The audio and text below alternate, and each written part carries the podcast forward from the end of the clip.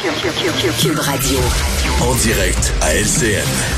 On retrouve Mario Dumont dans les studios de Cube Radio. Mario, euh, c'est la première fois que François Legault est aussi clair concernant les non-vaccinés et parle ouvertement là, que son gouvernement travaille à un vaccin pour, en quelque sorte, là, les, imposer les non-vaccinés avec une tarification quelconque. On en pense, on doit en penser quoi là?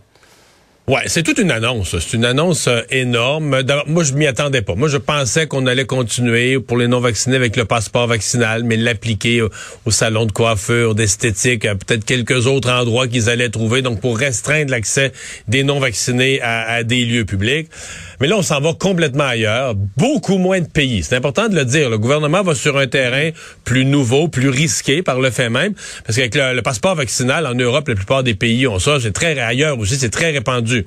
Alors que l'idée euh, d'une surtaxe, d'une taxe spéciale pour les non-vaccinés, il y a la Grèce qui a implanté ça, mais c'est quand même euh, beaucoup plus restreint le nombre d'endroits où on a implanté ça. Euh, c'est donc c'est audacieux, il n'y a pas de doute. Ça va, c'est une idée qui va plaire. Les personnes vaccinées, on se l'est dit plus tôt dans la semaine, Pierre, il n'y a plus de patience, il y a une volonté. Et si on le prend d'un simple point de vue que l'assurance maladie, le mot le dit, c'est une assurance, on paye nos soins de santé avec une assurance, il y a une logique, là, une logique absolue en assurance. Euh, vous allez, si vous prenez un risque de plus, euh, vous décidez de pas faire telle chose ou de faire telle chose qui est très à risque, votre prime d'assurance va s'en sentir. Donc, il y a une logique tout à fait de dire, il y a un vaccin qui est offert, il est gratuit, il est offert à tout le monde pour une pandémie, un virus qui est là. Vous le prenez pas, vous prenez un risque supplémentaire, vous allez payer, là. Mais c'est juste que notre assurance maladie, dans les autres domaines, elle pense jamais de même. Pour les fumeurs ou pour d'autres groupes, notre assurance maladie a jamais pensé de même. Donc là, c'est face à une pandémie, face à une urgence sanitaire, on applique un principe euh, pour une première fois, mais pour lequel il y a une logique d'assurance, il n'y a aucun doute.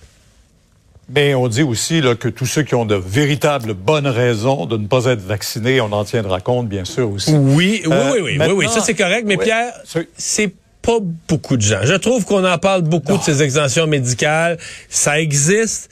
Mais il faut le rappeler, parler aux vrais experts, il y a beaucoup que c'est des fausses raisons qui se sont inventées eux-mêmes. Parler aux vrais experts, ils vont vous dire ça existe, mais c'est bien peu de gens. Alors, on suivra jusqu'où le gouvernement ira et comment, surtout, on appliquera tout ça aussi. On a présenté le nouveau directeur de la santé publique. Peut-être que le gouvernement veut reprendre un peu euh, et rétablir un peu la confiance du public. Euh, Luc Boileau, que l'on voit présentement, remplace, mais de façon intérimaire, Horacio Arruda. On, Monsieur Legault qui a insisté aujourd'hui, il y a cette cinquième vague qu'il faut surmonter, mais faudra-t-il revoir le processus de nomination? Ce sera à voir. Moi, ça me fatigue pas. On n'a jamais parlé de ça avant. C'est parce que là, il y a une pandémie, puis on surveille, l'opposition surveille, etc. Je pense pas qu'il y ait un véritable problème avec le processus de nomination. En ce qui me concerne, là où M. Boileau doit faire attention, c'est pas tomber dans les mêmes pièges que le docteur Arruda. Il doit garder son indépendance, puis entendons-nous, il doit garder une indépendance du politique, une indépendance scientifique.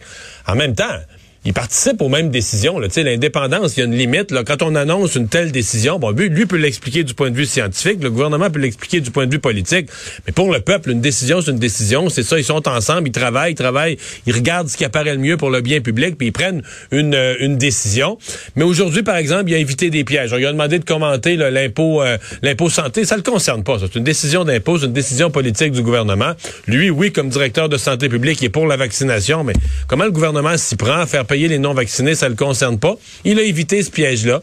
Et je pense que c'est là-dedans qu'il va devoir naviguer. On va voir comment il se comporte. Mais on a changé de type de personnalité, le Pierre. Euh, il nous donnera pas sa recette de il nous donnera pas sa recette de tartelette portugaise, lui là, puis il se tapera pas la courbe. C'est beaucoup moins, beaucoup plus euh, sur les chiffres, les données, très rationnel, très factuel. On a changé de personnalité. Et euh, pour le meilleur et pour le pire, on a changé de. C'est pas le même individu les prochains jours, les prochaines semaines nous diront, mais une des premières recommandations certainement qu'on va suivre et qui devrait venir euh, aussitôt que demain ou après-demain, ça concerne l'enseignement en présentiel. Québec qui garde le cap sur lundi prochain. D'ailleurs, vous avez vu cette lettre ouverte aujourd'hui des pédiatres qui l'avaient fait l'an passé, qui reviennent encore là-dessus aujourd'hui sur l'importance pour les jeunes d'être en Mais Pierre, tout le monde, tout le monde, tout le monde veut garder les écoles ouvertes. La question, c'est pas ça. La question, c'est est-ce que c'est faisable? Est-ce qu'avec Omicron dans les écoles, la contagion va être tellement épouvantable qu'on va ouvrir les écoles lundi, on va être obligé de les fermer jeudi. Là. Et c'est vraiment ça, c'est vraiment ce qu'évaluent à l'heure actuelle les experts. Tout le monde veut les ouvrir, Mais est-ce que c'est faisable? Et là-dessus, sincèrement, les avis divergent euh, à ce moment-ci. Puis si on ouvre, qu'est-ce qu'on donnera comme moyen, comme masque aux enseignants? Est-ce qu'on offrira le N95? Il faudra mettre des mesures vraiment, vraiment rigoureuses si on veut que les écoles puissent ouvrir, mais rester ouvertes. C'est ça le défi. Là. Tout un défi. On verra ça. Merci Mario, on vous écoute dès 10 heures demain sur LCN. Alors ben euh, merci à vous d'avoir euh, été là. Euh, émission chargée avec un nouveau directeur de la santé publique, le froid là, qui est à l'ordre du jour. Mais pour les gens qui n'auraient pas entendu les bulletins météo, le froid c'est fini. encore ce soir, un peu cette nuit, mais même durant la nuit, ça va, le froid va casser, ça va devenir un peu plus vivable. Et demain, c'est même plutôt une journée douce là, dans le sud du Québec. On sera pas très pas très en dessous du point de congélation. Alors euh, ben, merci d'avoir euh, passé ces deux heures avec nous. On se donne rendez-vous demain, 15h30. Bonne soirée.